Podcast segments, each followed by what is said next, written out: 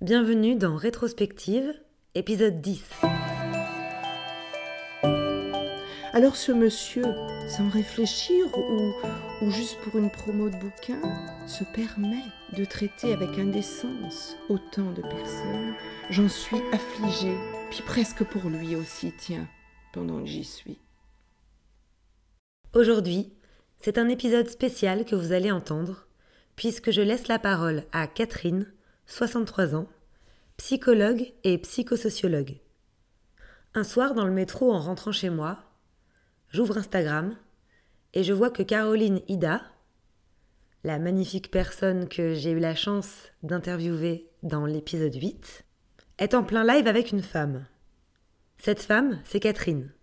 Elles parlent toutes les deux de la place des femmes après 50 ans, et en particulier de la sexualité des femmes après 50 ans.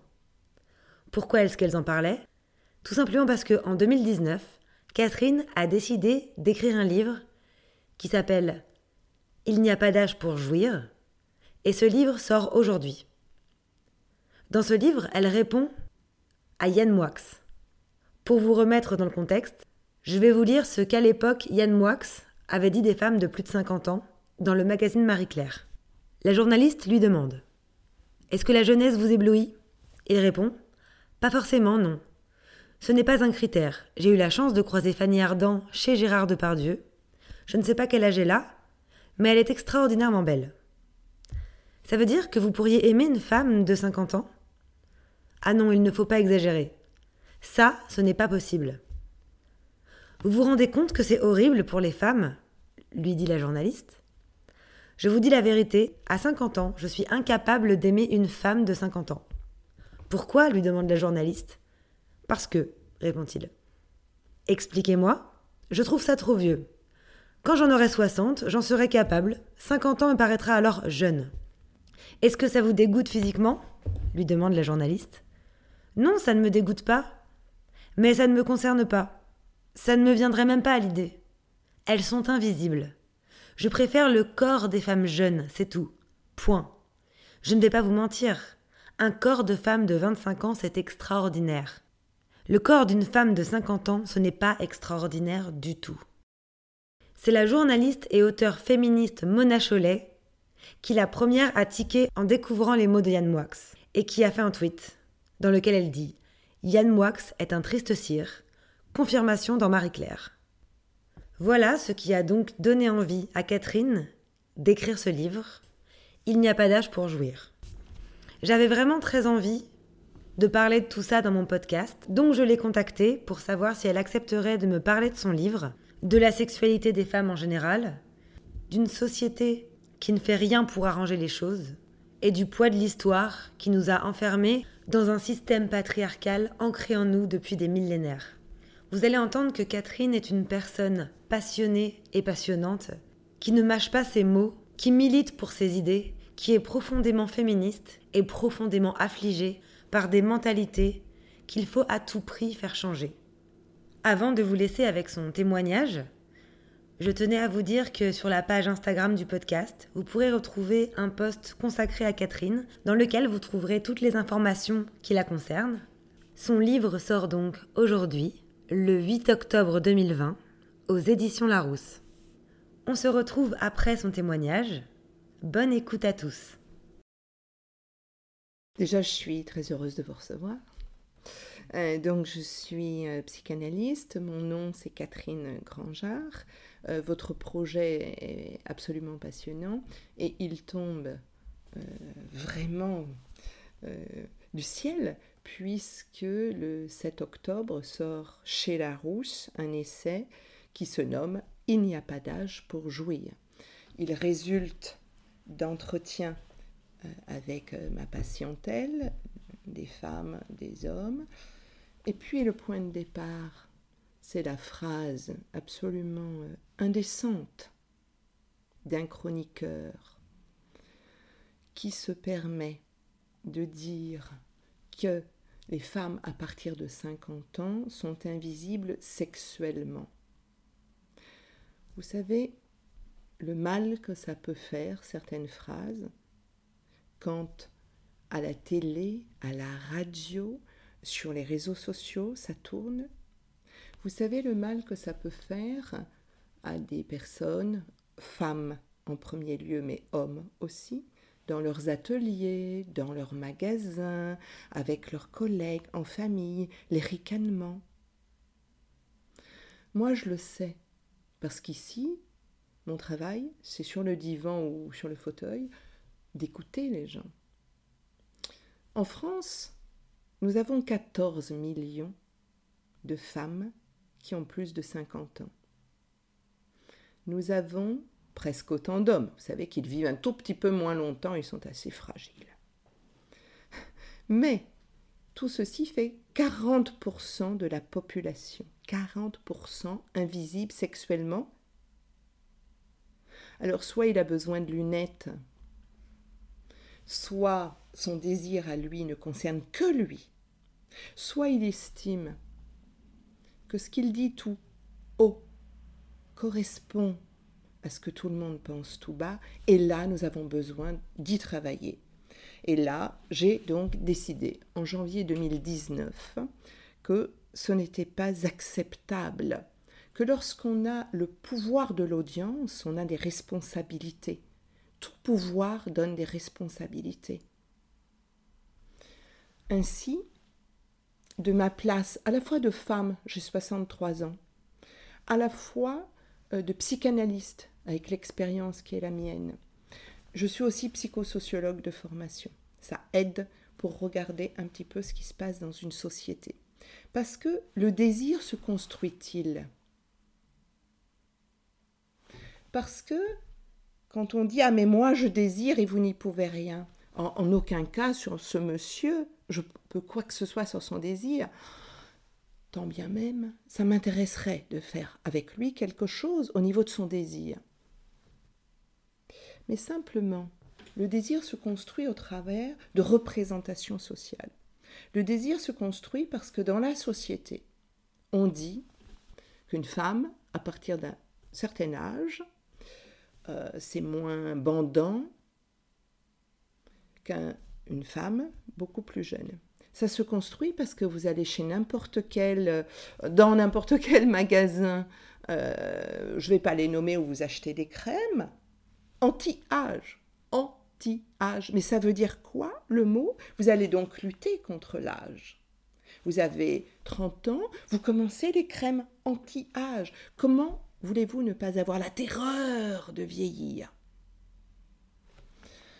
Ça se construit parce que dans une famille, les représentations qui sont celles euh, de l'éducation, ça ne vient pas de nulle part. Ça se construit parce que le système patriarcal, qui est celui dans lequel nous vivons, femmes et hommes, le genre, ne sort pas de nulle part.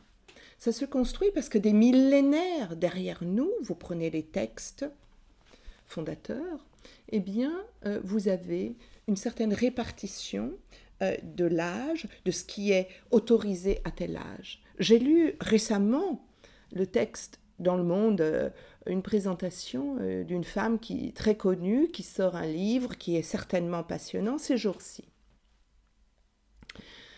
J'aime beaucoup cette femme. Elle représente beaucoup en termes d'importance de, de la pensée. Un petit détail a retenu mon attention et je l'ai contactée à la suite de la lecture de cet article. Elle disait maintenant, à mon âge, donc elle doit avoir 70 ans, je ne porte plus de mini-jupe, ni de robe sans manches, parce que je ne me sens plus à l'aise. Moi, ça, vous voyez, ça me blesse. Parce que si j'aime les mini-jupes ou les robes sans manches, comment je crée à l'intérieur de moi cette idée qu'à partir d'un certain âge, c'est plus joli. Vous voyez? C'est cette introjection de normes. Alors j'ai énormément travaillé sur l'obésité, j'ai travaillé 20 ans avec euh, des personnes en obésité, euh, parmi d'autres. Hein. je suis psychanalyste de banlieue par choix, parce que comme ça je reçois n'importe qui. la personne qui habite euh, au coin de ma rue, elle se dit tiens, pourquoi aller plus loin? Et, ça m'intéresse énormément. Mais en même temps, je suis dans des réseaux obésité. Par hasard, j'ai envie de dire, un chirurgien en l'an 2000 vient toquer à ma porte et me dit Je sais que le bistouri aura besoin du divan. Ah oui, mais moi je suis pas très calée en obésité, j'y connais même rien. Bah, vous allez vous former. Donc voilà comment, si vous voulez, euh, je suis devenue une spécialiste. J'ai publié trois livres sur euh, l'obésité. Et donc le premier, c'était obésité au pluriel, parce que tout de suite, j'ai su qu'il n'y avait pas une obésité, mais des obésités, et comment au niveau psychique, euh, un, rapport à son corps se construit. Moi, je suis une psychanalyste du corps. Et donc, pour les personnes qui vieillissent, 40% hein, de la population française qui a plus de 50 ans, c'est pas rien. Hein? pour les personnes qui vieillissent, c'est exactement pareil. Il n'y a pas une prise d'âge, comme il n'y a pas une prise de poids. Penser ça, c'est être dans l'erreur la plus totale. C'est simplifier bêtement. Et pour des raisons que j'ignore, parce que quelqu'un est quand même intelligent quand cet homme-là, il a écrit des livres, il est chroniqueur dans des émissions grand public.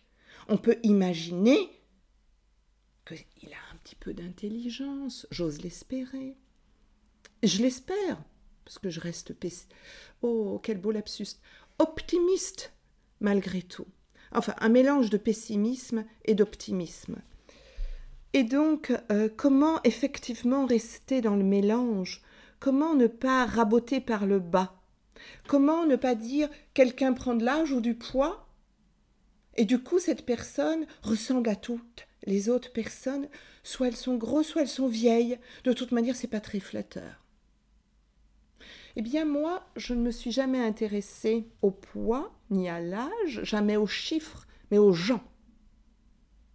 Et on ne devient pas identique parce que tout d'un coup, on prend des kilos ou on prend de l'âge. On reste des personnes avec des euh, particularités, des personnalités, des individualités, même si sous certains critères on se ressemble. Vous et moi, nous sommes deux femmes, donc nous avons des points communs.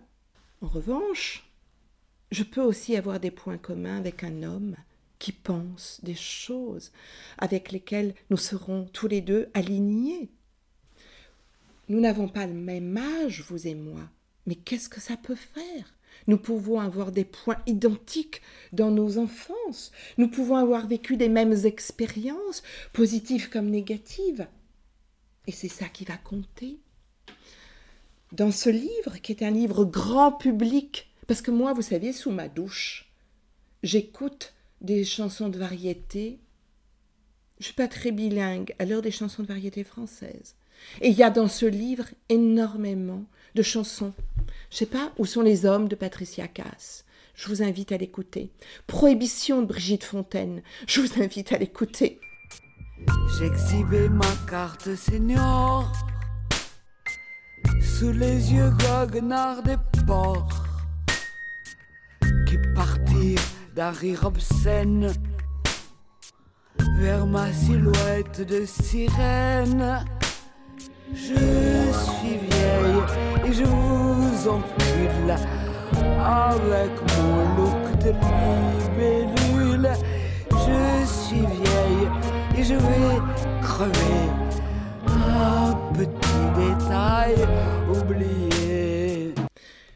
Dans ce livre, il y a des films grand public.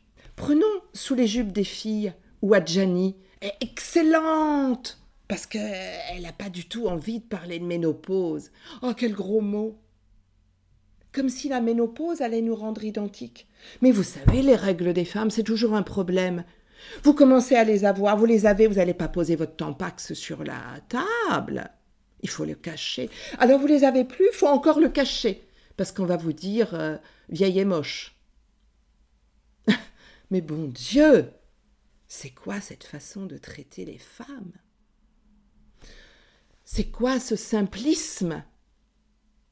Alors, euh, dans ce livre, euh, il y a des choses drôles, parce que heureusement l'humour c'est la politesse du désespoir. C'est pour ça que je suis à la fois optimiste et pessimiste.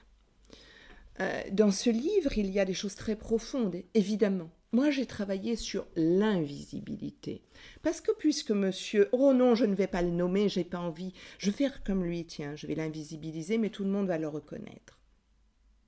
Et c'est le but. Parce que dans ce livre, l'invisibilité, ça veut dire quoi? Pourquoi vous n'existez pas si on ne vous donne pas une attention? Eh bien tout simplement parce que depuis notre naissance, nous serions peut-être mortes toutes les deux. Tout le monde serait peut-être mort si on ne s'était pas occupé de nous. Parce que chaque être humain, garçon comme fille, arrive non fini sur Terre. Le nourrisson est incapable de survivre si on ne lui porte pas attention, si on ne s'occupe pas de lui, si on ne l'aime pas. Je renvoie aux orphelinats en Roumanie. On s'occupait des enfants, on leur donnait des biberons, mais pas de parole, pas d'amour. Il y avait une mortalité énorme, et ceux qui survivaient étaient bien mal dans leur peau. La visibilité, c'est ce qui fait de nous des humains. Lorsque vous êtes transparent ou transparente dans le regard de l'autre, vous souffrez. Alors ce monsieur, sans réfléchir ou, ou juste pour une promo de bouquin, se permet de traiter avec indécence autant de personnes. J'en suis affligée, puis presque pour lui aussi, tiens, pendant que j'y suis. C'est triste. Triste d'être si peu euh, ouvert à l'autre. C'est dommage. Dans ce bouquin, euh, je travaille sur le fait d'être et sujet et objet sexuel. Je ne suis pas que objet de ton désir, mais en même temps, on nous a appris à être jolis. On nous a appris à, nous maquiller pour sortir. On nous a appris à passer des heures à chercher des vêtements qui nous mettent en valeur. On nous a appris à jouer de nos attributs, avoir des décolletés. On nous a appris beaucoup de choses. On a râlé en disant Je ne suis pas seulement bandante. Je suis aussi un être désirant, pas simplement désirable. Vous savez, cette phrase euh, J'ai envie de continuer à être importunée. À la fois, elle a fait un scandale monstrueux, parce que c'est pas des femmes qui prennent le métro et la main au cul. C'est pas des femmes qui sont furieuses d'être considérées de la sorte alors qu'on n'a rien demandé à personne et on veut être respecté. Respecté. Mais en même temps, comprenons cette phrase autrement. Ne plus exister dans le regard de l'autre, ne plus avoir un petit sourire, voire même, alors qu'on n'a rien demandé, quelqu'un qui poliment nous dirait euh, peut-être qu'on pourrait, si vous êtes libre à un moment donné, prendre un café, ça va poser problème ça va poser problème parce que jusqu'au bout de l'existence, jusqu'au dernier souffle, et quel que soit l'âge, on a besoin de ressentir le désir de l'autre sous toutes ses coutures. Le désir de l'autre parce que je suis un être intéressant, parce que je possède en moi énormément de qualités, mais également parce que je suis peut-être une femme désirable. Cette notion de rester être désirable pour un homme comme pour une femme est essentielle. Non, à partir de la ménopause, ce n'est pas parce qu'on n'est plus dans la reproduction qu'on n'est plus dans la sexualité. Euh, peut-être qu'il faudrait retomber les pieds sur terre. Je ne sais pas qui n'a fait l'amour que pour faire des bébés. Peut-être il faut retomber les pieds sur terre si on a lutté pour notre liberté sexuelle, pour obtenir une contraception, pour acquérir la liberté de l'avortement et la liberté de nos corps, ce n'est pas pour que un individu puisse dire haut et fort ce qu'il estime normal qu'une femme, à partir d'un certain âge, disparaît du paysage sexuel, qu'une femme à partir d'un certain âge ne serait plus désirable, et lui, évidemment que je ne vais pas quémander son désir, parce que le désir, ça ne se demande pas. On le rencontre, on est deux à le rencontrer, mais euh, ça se construit. Et la représentation sociale s'introjecte. Notre histoire personnelle fait que on pense énormément de choses. Elles sont vraies, elles sont fausses, mais on les pense. Mais la représentation sociale fait que on pense ces choses. Ce n'est pas qu'une histoire de famille, même si évidemment l'histoire de famille compte. Je suis psychanalyste. Et c'est en tant que psychanalyste que j'écoute des gens dans mon cabinet, mais aussi dans la société, aussi à la radio, et aussi les films. Je sais que les belles femmes n'ont pas 50 ans. Les belles femmes, elles ont, allez, 35, maxi. Après, euh, on commence à être périmé, je suis désolée de vous l'apprendre. Ce sont donc des chromos fin 19e, début 20e siècle, euh, qui représentent la vision du rapport des sexes dans nos sociétés occidentales des âges de la vie, c'est donc des pyramides à degrés. Hmm. Et alors, ce qui était frappant, c'est que l'homme, il était toujours seul. Sauf à 20 ans et à 30 ans, heureux et triomphant, il contemplait femme et enfant. Et en plus, à 50 ans, on nous le présente les bras ouverts et on dit qu'à 50 ans, ben, il embrasse le passé, le futur. Il a tout à sa disposition. Il a le temps pour lui, l'avenir pour lui, comme le passé, tout lui a réussi. Et après, bien sûr, il va commencer à décliner, mais lentement, tout seul, tranquille. Et il meurt sans effroi, sans effroi. La vignette le dit bien. Puis vous regardez la jeune femme. Elle est seule à 10 ans, et c'est tout. Ensuite, elle est toujours accompagnée d'un homme. Alors, à, 30 ans, la maternité lui apporte la félicité. C'est pas le mariage, hein. Et alors, surtout, à 50 ans, elle s'arrête. Mais elle s'arrête de quoi? Mais elle s'arrête de quoi? Mais ça a été un mystère pour moi pendant des années. Elle s'arrête de quoi? Parce que je ne pouvais pas savoir qu'elle s'arrêtait, qu'elle n'avait plus de menstruation, qu'elle était ménopausée, qu'elle elle s'arrêtait d'être désirable, elle s'arrêtait d'être productive, elle s'arrêtait d'être sexuellement utilisable et, et donc et d'être capable d'être génitrice. Et donc du coup, elle s'arrêtait d'avoir une raison de vivre. Elle n'existait plus, purement et simplement. Et donc on la voyait ensuite, toujours appuyée par un jeune mâle, descendre vers le tombeau et quand elle mourait, ce n'était pas sans effroi comme l'homme, c'était sans courage. Oui, sans courage. C'était un extrait du film Aurore, réalisé par Blandine Lenoir en 2017, avec Agnès Jaoui, qui joue le rôle d'Aurore, une femme de 50 ans qui vient de se séparer et que la société pousse doucement vers la sortie.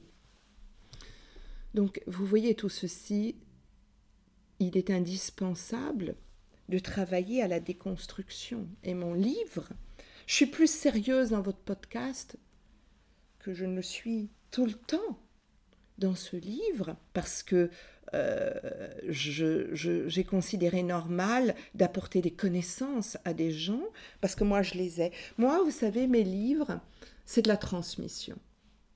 À partir d'un certain âge, je pense que ce qui est important, c'est la transmission un être humain, en prenant de l'âge, devient une bibliothèque. Quand on a la chance, la chance de posséder ça, parce que c'est mon cas, je suis une intellectuelle. Quand on a la chance de posséder ça, eh bien, à partir d'un certain âge, euh, j'ai eu envie de transmettre, mais pas simplement aux quelques heureux patients qui sont les miens, mais beaucoup plus globalement.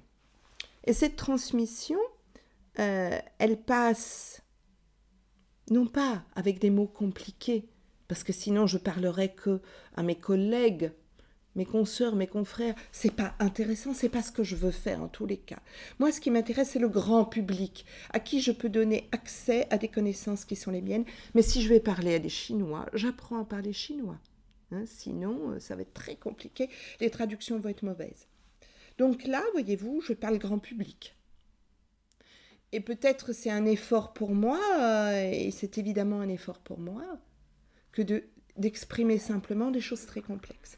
Alors je m'excuse auprès de mes lectrices et mes lecteurs qui trouveront que parfois je suis un peu compliquée. Je leur demanderai juste de relire deux, trois fois la même page, si parfois je suis un peu compliquée. Parce que quand je parle de narcissisme, il se peut que je sois compliquée. Mais ça dure pas longtemps. Euh, j'ose espérer que je ne l'ai pas été beaucoup, je crois pas que je l'ai été beaucoup. Nous sommes des êtres complexes, des êtres multiples. Nous sommes à la fois un corps et une psyché. Et j'utilise le mot psyché et pas psychologique, parce que psyché, ça veut dire qu'il y a de l'inconscient. Il y a du conscient et de l'inconscient. De l'inconscient qu'on ne maîtrise pas. On peut être féministe.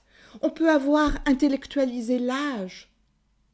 Et comme cette femme dont je vous parlais, une auteure que j'adore, que je respecte, à un moment donné se dire je mets plus de mini-jupe.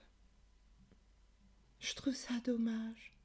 Consciemment, mais inconsciemment je la comprends. Nous sommes élevés à l'anti-âge. On est élevés à ça. Alors évidemment qu'on va trouver la chair un peu molle, moins belle, moins visible. Alors moi je suis désolée, figurez-vous, mais je continue à mettre des mini-jupes parce que j'ai toujours aimé les mini-jupes. Mais ça dépend où je vais. Quand je viens dans mon cabinet, je ne suis pas habillée de la même façon quand je vais à une soirée. Je raconte pas ma vie dans votre podcast parce que c'est pas l'objet. L'objet, c'est d'être utile à une grande majorité de gens qui vont se dire tiens, en lisant ce bouquin, eh bien, je vais comprendre des choses sur moi. Ce bouquin, il est plein de cas, vous savez, plein de vignettes cliniques, plein de personnes qui racontent des trucs. Et ces femmes et ces hommes, beaucoup, beaucoup de femmes, se veulent intéressantes au travers du rendu que moi j'en fais. C'est pas évidemment 3000 euh, heures d'enregistrement. Hein. C'est une réinterprétation de ma part. Vous savez, un psychanalyste, une psychanalyste, c'est quelqu'un qui passe son temps à interpréter.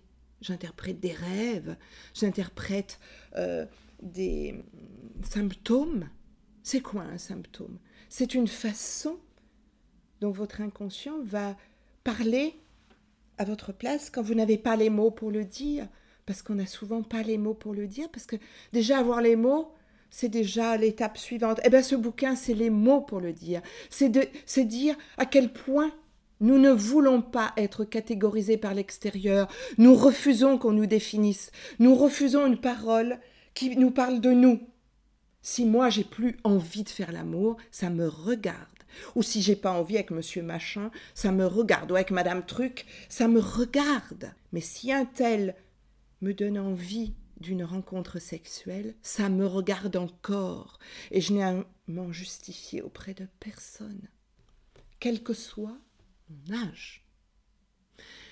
Et les gens qui disent les fillettes à partir de 15 ans, je crois bien qu'il y en a un autre qui avait dit ça, ne m'intéressent pas ou les gens qui disent après 50 ans ne m'intéressent pas, ils disent la même chose. Vous comprenez? À quel point c'est grave de ne regarder des gens, et même si c'était des femmes, des gens, des individus, que sous un certain angle, à quel point c'est grave de dire euh, si tu pèses plus de ceci, le body beach, je fais référence à ça.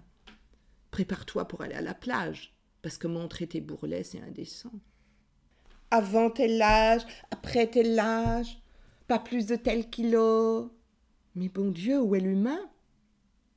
Où est l'humain? Il me semble que euh, nous avons à nous élever.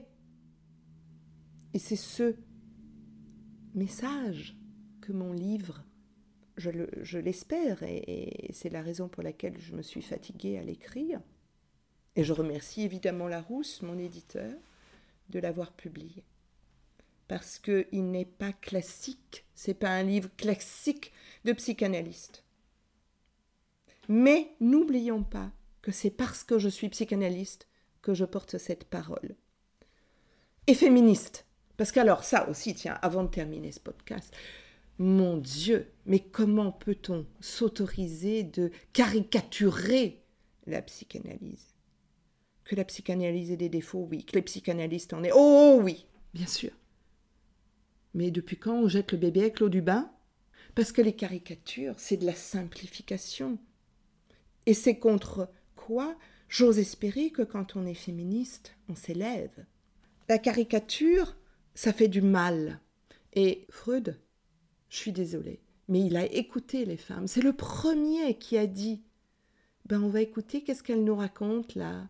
Il les a écoutées et il les a interprétées en hommes bourgeois, viennois, juifs de son époque. Alors il a parlé d'un continent noir, il n'a pas bien compris ce qu'était la sexualité féminine. Nous, psychanalystes, nous avons pas encore assez travaillé sur la sexualité féminine. Mais exige-t-on notre mea culpa? Au secours, encore une fois. Donc, faisons progresser ensemble les choses, avec tout ce que nous pouvons apporter de notre place. Jeter le bébé avec l'eau du bain, c'est toujours une grave erreur. Et parfois, c'est pire qu'une erreur, c'est une faute. Je donne des clés parce que ce serait inutile de faire un livre de constat. De ma place de psychanalyste, hein, euh, que des sociologues fassent un livre de constat, bien sûr.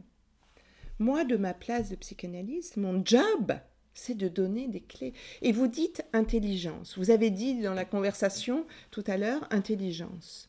Ce n'est pas une question d'intelligence.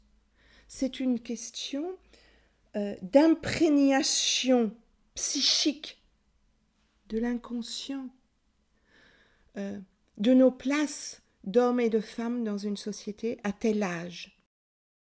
Le constat euh, est intéressant parce qu'il permet de dépasser nos blocages, nos points de blocage. L'objectif, vous voyez, quand je, fais un travail sur, par exemple, le narcissisme, c'est qu'on se dise, tiens, mais moi, pourquoi je pense ci Pourquoi je pense ça? Les cas que je raconte, c'est pas pour euh, faire de la fiction. C'est parce que on s'identifie aux personnes en se disant mais c'est exactement comme moi. Et euh, les, trois livres que j'ai écrits sur euh, l'obésité, l'objectif c'est ça, vous voyez, c'est pas de décrire un phénomène, c'est toujours que les personnes qui sont concernées par quelque chose se disent et moi dans mon histoire. Donc ce n'est pas un livre de développement personnel. Je dis pas euh, étape numéro 1, étape numéro 2, puisque nous sommes toutes et tous différents. Et donc, du coup, on n'en est pas aux mêmes étapes de nos vies, de nos conscientisations, de nos réflexions. On ne pense pas les mêmes choses, on n'est pas dans les mêmes problématiques. Mais en revanche, on a des points communs. On a un narcissisme. Il est faible ou il est fort. On a peur, beaucoup ou pas beaucoup. On est fier de soi, on n'est pas fier de soi. Euh, on a une, relation à notre corps facile ou très compliquée. Euh, on a une relation amoureuse qui est satisfaisante ou pas. Elles l'ont été, elles l'ont pas été. Et donc, à partir de tout ça, puisqu'on en est à des étapes différentes, ce que j'apporte, c'est de pouvoir prendre euh, les outils là où on en est. Moi, j'ouvre une boîte à outils, si vous voulez. Et là-dedans, vous prenez ce qui vous est nécessaire. Si vous voulez enfoncer un clou, il vaut mieux prendre le marteau. Mais si vous voulez scier une planche, je vous déconseille le marteau. Dans la boîte à outils, il faut qu'il y ait tout. Il faut qu'il y ait ce dont vous aurez besoin parce que vous avez telle tâche à accomplir. Je pense que ce livre fait le, le tour d'horizon. L'anti-âge euh, c'est comme euh, la grossophobie. Hein. Il faut faire disparaître un certain nombre de marques. Donc, euh, tout ceci n'est pas nouveau pour moi. le déclencheur, le, le, ras-le-bol, vous voyez, le ras-le-bol, c'est la sortie de ce monsieur, le ramdam que ça a fait pendant quelques jours, semaines, et le désespoir où j'ai été me dire mais ça va faire du buzz et après c'est fini. Or ça c'est absolument insupportable hein, parce que euh, le, la situation euh, des personnes qui prennent de l'âge est une catastrophe dans notre monde. On ne les voit pas, on ne veut pas les voir. Vous voyez, l'invisibilité dont il a parlé, elle n'est pas que sexuelle, elle est partout. Hein. Ce mot mise à la retraite est vraiment très ambivalent parce que mettre à la retraite, euh, c'est éloigné. Hein. Ils font, les gens, ils font plus partie euh, du vrai monde, du monde qui compte, du monde qui tourne. Vous avez parlé tout à l'heure des, vieilles personnes qu'on met en bout de table dans les fêtes de famille. Et, voilà. Et quand euh, j'ai entendu un ministre récemment parler des mamies et des papis, non mais au secours, s'il vous plaît, monsieur et madame, avez-vous fait attention au mot senior, la carte senior? Donc quand on est une femme, on devient... Et ça sert personne. Et ça ne revendique nulle part. Ben écoutez, moi, je suis très embêtée si je vais à la SNCF. Je voudrais une carte senior. Mais madame, vous êtes toujours une femme. Pourquoi Est-ce que les hommes, ils auraient accepté? Vous voyez, non. Alors j'ai un chapitre là-dessus. Parce que ça, c'est un scoop. C'est un scoop. On est tellement formaté qu'on ne se rend même pas compte que euh, euh, des institutions disent carte senior, mais je, vous savez, j'ai plein de mots, de gros mots qui me viennent en bouche. J'ai envie de râler, d'hurler, de dire non, non, je veux pas une carte senior. Je veux une carte plus de 60 ans. Ça oui, d'accord. Moi, je veux rester une femme jusqu'au bout. Et toutes les femmes que j'entends, si elles laissent tomber une partie de leur identité, ça pose problème. Et j'ai envie de dire, mais c'est quoi cette histoire de la ménopause? Pourquoi est-ce que euh, on pense médicale en parlant ménopause? Le 18 octobre, il y a une journée mondiale de la ménopause. Qui le sait? Qui? Les rares qui le savent et qui vont en parler, ce sera sous l'angle de la médecine. Eh bien non, voyez-vous, j'ai plein de femmes qui vivent très bien, cette ménopause. Parce que la ménopause, c'est une étape euh, normale dans l'existence. Hein, vous avez eu une étape de puberté, vous avez une étape de ménopause. Euh, que on lubrifie moins vite, euh, oui, bien sûr, mais à 20 ans, je sais pas si on met 20 euh, secondes pour lubrifier en état d'excitation sexuelle, et à 62 minutes, on est aux pièces, on n'a pas 5 minutes. Mais au secours, vous voyez, encore une fois, on n'a pas 5 minutes. Eh bien, si on n'a pas 5 minutes, faut pas faire l'amour. Hein. Et si on a un petit peu plus que 5 minutes, euh, c'est pas grave euh, qu'on mette quelques minutes à lubrifier. Et puis d'ailleurs, tiens, parlons des mots du sexe, que vous trouverez naturellement, page je ne sais pas combien dans mon bouquin. Qui connaît la cyprine hein? Dans n'importe quel cours d'école, le mot sperme est connu. Il y a des hommes qui ont la soixantaine, ils connaissent pas le mot cyprine. Ça pose problème.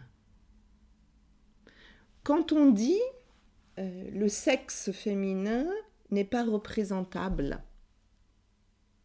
parce qu'il est à l'intérieur. Ben, je suis désolée, euh, vous ne connaissez pas le sexe féminin parce que utilisez le mot vulve. Et sachez que la vulve est constituée des grandes lèvres, des petites lèvres, du bouton du clitoris et de l'entrée du vagin. Ça fait quand même beaucoup visible. Donc, vous voyez, euh, nous n'avons même pas les mots pour le dire. Alors évidemment, il y a tout un travail nécessaire à faire pour pouvoir penser la sexualité féminine. Ne pas la penser quand elle commence à la ménopause à devenir un tout petit peu différente, quoique, mais à la penser globalement, parce que ce que la, femme euh, devient à la ménopause, ça concerne toutes les femmes. Parce que si on ne meurt pas, et tant mieux peut-être, à partir de 50 ans, nous serons toutes en ménopause un jour. Et dans ce cas-là, les jeunes femmes comme les femmes plus âgées, c'est le même combat.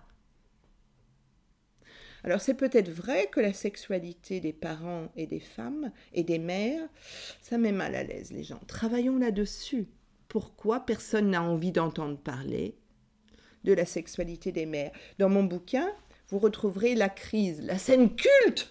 Tu vas détruire toute une famille? Qu'est-ce que je dis? Deux familles pour une vulgaire histoire de cul? Ah d'accord. Alors quand il s'agit de ton cul, c'est de l'amour, mais quand il s'agit du mien, c'est vulgaire, c'est ça? Oui, c'est vulgaire. C'est dégueulasse. Enfin maman, c'est une passade, il a 10 ans de moins que toi, ça pourra pas durer. Mais mon petit chéri, ça durera ce que ça durera, ça m'est bien égal. Même si ça ne devait durer qu'une heure, je referais tout pareil. De toute façon, j'ai jamais vu que la durée fasse tellement de bien aux histoires d'amour. C'est pas une histoire d'amour. Tout ce qui t'intéresse, c'est de t'envoyer en l'air. Mais bien sûr que ça m'intéresse de m'envoyer en l'air. Ça t'intéresse pas, toi? Et même si c'était qu'une belle histoire de cul, j'ai pas le droit d'en avoir une belle histoire de cul, moi? Mais ils sont insensés tous les deux. Comment ils croient qu'ils sont venus sur cette terre? Vous croyez que je vous ai fait avec mes oreilles? Je vous ai fait avec mon cul, mes petits poussins. Même qu'à l'époque, c'est drôlement chouette le cul avec votre père. Mais voilà que vous voulez maintenant, il se passe plus rien entre nous. Alors ça vous fait peut-être pas tellement plaisir de l'entendre, mais votre mère, elle a un cul qui va très bien. C'est peut-être ce point Il va mieux que jamais même. qui est à rediscuter.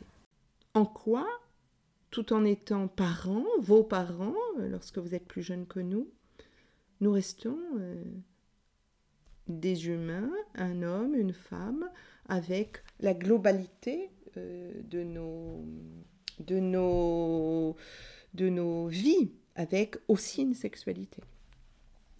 Dans ce livre, vous verrez que c'est quand même bizarre, mais il y a plus d'hommes qui ont des pannes sexuelles à partir d'un certain âge. Alors peut-être que c'est parce qu'il y a des pannes sexuelles chez les hommes que les femmes sont moins intéressées à avoir des rapports avec leur mari. Peut-être aussi c'est parce que le couple est vieux et qu'au bout d'un certain temps, euh, il y a deux mots qui riment, c'est habitude et lassitude en sexualité. Donc vous voyez, là j'aborde euh, au sein de ce bouquin ces autres angles. Je ne dis pas, je ne donne pas comme clé le divorce, mais il se trouve quand même qu'il y a beaucoup de femmes à partir d'un certain âge, après la cinquantaine, après que les enfants soient partis de la maison, élevés, etc., qui demandent le divorce. Plus de femmes que d'hommes. Donc vous voyez là, nous avons un tout autre aspect qui est à la fois social et à la fois psychique individuel. Est-ce que je m'autorise, moi femme, à reprendre ma vie en main? Alors, comme il y a un- quelqu'un qui a un petit moment a dit Ah ouais, mais quand on a le SMIC, on divorce pas. Oui, c'est vrai que c'est aussi un autre aspect du problème, parce que les femmes à la retraite touchent beaucoup moins d'argent que les hommes. Donc là, on aborde un autre point, hein, parce que moi, mes clés, elles sont pas que psychiques, elles sont aussi sociales, politiques. Parce que je dis, et je répète ce slogan des années 70, le corps est politique. Et j'explicite ce que veut dire euh, cette expression. En quoi tout ce qui est formaté est politique? Et la phrase du chroniqueur, elle est politique. Elle dépasse le désir de X pour Y. Et ça, il faut y réfléchir. Et mon livre apporte des clés individuelles et collectives. L'être humain ne peut pas croire à la mort. Intellectuellement, au niveau intelligence, cette représentation psychique de notre propre fin, on n'y arrive pas. Même quand vous accompagnez des gens euh, dans leur agonie, il y a quelque chose de d'incroyable. Regarder la mort en face, c'est compliqué. Et puis c'est la mort des autres, on ne regarde pas la sienne. Et quand vous êtes euh, euh, la génération qui est au sommet de la pyramide, vous voyez, ça induit quelque chose d'autre. Et c'est ça, les vieux, ils sont au sommet de la pyramide. Ils vous rappellent que ça va arriver. Je ne crois pas que je sois psychanalyste par hasard. Donc je peux que vous dire, pour moi, ça a été la psychanalyse. Euh, pour faire face aux démons psychiques qui accompagnent la vie, j'ai trouvé, moi, quelque chose très jeune. hein. J'ai rencontré Freud à 17 ans, en terminale, en philo. Et voilà pourquoi euh, j'ai compris l'inconscient. Je me suis dit, ah, quand je serai grande, je ferai une psychanalyse. Bon, voilà, vous voyez, j'ai à peu près fait ce que ce que j'avais dit. Euh, Euh, pour d'autres, c'est autre chose, vous voyez, c'est une question très personnelle. Moi, j'apporte des clés dans mon livre, mais, mais je ne suis pas gourou. Euh, quand je vous parle de transmission, voyez, dans la vieillesse, c'est quelque chose qui me... Vous ne mourrez pas puisque vous êtes sur des étagères de bibliothèque. Mais en même temps, vous mourrez en tant qu'être humain. Euh, voilà, quand, quand vous accompagnez quelqu'un euh, qui meurt, tiens voilà comment on peut faire pour que ce soit utile d'après moi. C'est de dissocier hein, la mort du corps, parce que quand on pense que la psyché existe, ça dépasse le soma, ça dépasse le corps. Quand on est persuadé, alors ça, vous allez me dire, est-ce que c'est de la psy ou de la spi et je fais référence à un psychanalyste extraordinaire que j'ai eu la chance de côtoyer, qui s'appelle Xavier Audouard, qui parlait euh, le passage du psy au spi. Peut-être moi j'en suis là, tiens, finalement, sans religion derrière, mais avec quelque chose qui est euh, dans l'esprit, dans la force de l'esprit, il y a quelque chose qui demeure. Et quand vous dites à, quelqu'un qui est en train de mourir, hein, dans, ce, dans cette agonie, dans ce passage, que certes, c'est la fin de l'incarnation, mais qu'il y a quelque chose qui peut-être restera vivant euh, dans les cœurs, dans, l'esprit, euh, parce que cette personne a existé, parce que cette personne ne, disparaît pas avec son dernier souffle, eh bien euh, là, vous êtes dans, oui, la mort peut être acceptable, mais je ne sais pas si je le dirais lors de mon dernier souffle. Vous voyez, je n'en sais rien. Ce que je vous confie, c'est très intime finalement. Le sexe et la mort demeurent des sujets tabous.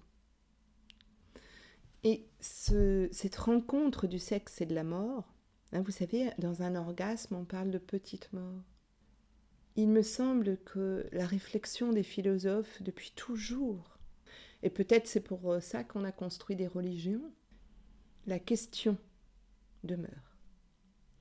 Et peut-être que parfois, ce qui compte le plus, c'est la question et pas la réponse. Ne pas se défiler devant la question, ne pas l'évacuer. Là où, je pense que mon livre apporte des réponses, c'est à évacuer à partir d'un certain âge la sexualité. Eh bien non la sexualité, ce sujet qu'on évacue en disant euh, invisible sexuellement, me pose problème, vous voyez, c'est l'invisibilité. C'est, c'est ne pas parler de la mort, c'est ne pas parler du sexe, même quand on avoue qu'à un certain stade, des mots vont manquer. Dans l'orgasme, les mots manquent dans la mort, à partir du moment où ça lâche, les mots manquent. Est-ce une raison pour ne pas en parler? Bien sûr que non, puisque nos bibliothèques sont pleines de réflexions sur ces sujets. Si on détourne le regard de la mort, ou si on rabaisse la vie amoureuse, euh, rabaisser la vie amoureuse, c'est un terme qu'utilise Freud, et qui est extrêmement intéressant. Parce qu'il dit que, euh, vous savez, la mère ou la pute, il dit que d'un côté, l'homme va mettre la sainte, la Vierge Marie, l'intouchable, et de l'autre côté, celle qui fait bander la pute.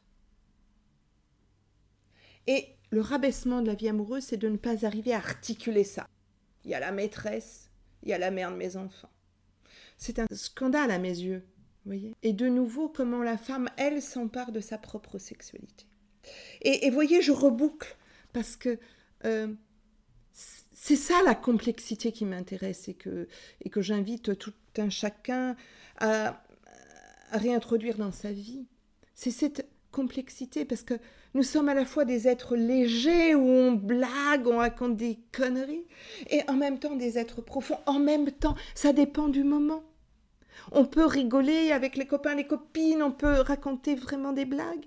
Et en même temps, un autre jour ou dans quelques heures, avec les mêmes personnes peut-être, ou avec d'autres. Avoir une réflexion extrêmement profonde. Et moi, en tant que psychanalyste, les gens ne viennent pas raconter euh, des blagues. euh, C'est plutôt extrêmement profond chez moi. Et il y a des limites à tout. Nous sommes des êtres limités.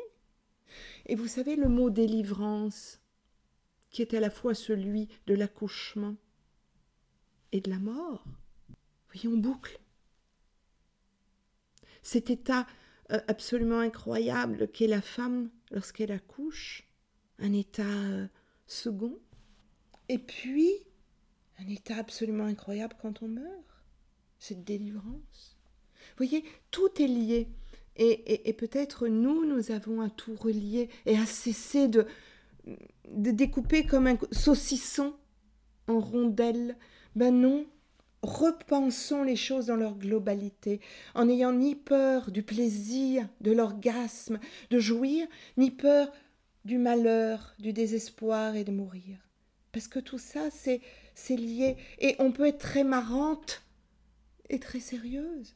Et on se réunifie, vous voyez, on n'exclut pas. C'est ça que j'invite de mes voeux, c'est de ne pas exclure, c'est c'est que la différence, on arrête d'avoir peur, parce que eux et nous, ça n'existe pas. Hein, que vous, vous vous coupez, vous verrez bien que votre sang est rouge, quelle que soit votre couleur, votre orientation sexuelle ou votre âge. Merci. Merci beaucoup Catherine pour ce témoignage. Merci d'avoir pris le temps de m'accueillir dans ton cabinet, d'avoir passé ce moment avec moi. C'était intense, plein d'émotions. J'en suis vraiment sortie chamboulée et encore plus convaincue d'une chose. Oui, j'ai peur de vieillir. Mais non, ce n'est pas de ma faute. Peut-être que certaines personnes n'ont pas peur de vieillir, mais moi oui. C'est d'ailleurs pour ça que j'ai créé ce podcast. Mais si ma peur de vieillir est aussi profonde, ce que je comprends en écoutant tes mots, c'est que mon cerveau est formaté. Mon cerveau ne veut pas vieillir. Ce qui me fait peur, c'est d'être mise à l'écart. C'est la différence. C'est de ne plus faire partie des gens, du vrai monde, du monde actif, de faire partie de ceux qui sont à la retraite, de ceux qui ne sont plus attirants, de ceux qu'on ne désire plus, de ceux qu'on n'écoute plus, de tous ces gens qu'on met petit à petit en bout de table au repas de famille. Plus on avance dans l'âge, plus on devient invisible. Et ça, c'est la même chose pour les hommes et les femmes. De n'être vu que comme une grand-mère, une mère, qui ne devrait pas avoir de vie sexuelle, ou en tout cas ne pas en parler, qui ne devrait pas parler de sa ménopause, de ses bouffées de chaleur, de ce corps qui change, qui grossit, qui vieillit. C'est dur. Et c'est ça qui me fait peur. C'est ça qui me terrorise même, je dirais. Si on ne nous apprenait pas à considérer les femmes vieilles et même les hommes comme la personne qu'on ne veut surtout pas être, l'autre la personne dont on se moque, comme tu l'as très bien dit, la grossophobie, c'est exactement la même chose. La grossophobie, le racisme, la haine et la peur de l'autre, de la peur de ce qui est différent, c'est la même chose. C'est pareil, on se moque des vieux, on a peur d'eux, parce que si on a de la chance, un jour, ce sera notre tour. Ce sera à notre tour d'avoir la ménopause, à notre tour d'avoir un corps et un visage qu'on ne reconnaît plus, qui ne correspond plus à qui on est intérieurement et qu'on doit accepter, avec le regard de son mari sur des femmes plus jeunes, avec le regard de personnage public qui dit haut et fort que les femmes de plus de 50 ans n'ont pas du tout un corps extraordinaire en les mettant déjà toutes dans la même case. Non seulement vieillir, c'est se rapprocher de la mort, donc c'est terrifiant, mais en plus dans le processus de vieillissement, petit à petit, décennie après décennie, on nous efface comme avec une gomme. Progressivement, on n'existe plus. Ou alors on est la petite mamie qu'on va voir de temps en temps le dimanche. Comment voulez-vous que je ne sois pas terrifiée? Et encore plus en tant que femme. J'imagine que nous ne vivons pas toutes la même chose et que certaines femmes vivent très bien leur ménopause, très bien leurs 50 ans, 60 ans, 70 ans, et n'ont aucun problème avec ça. J'en ai rencontré d'ailleurs.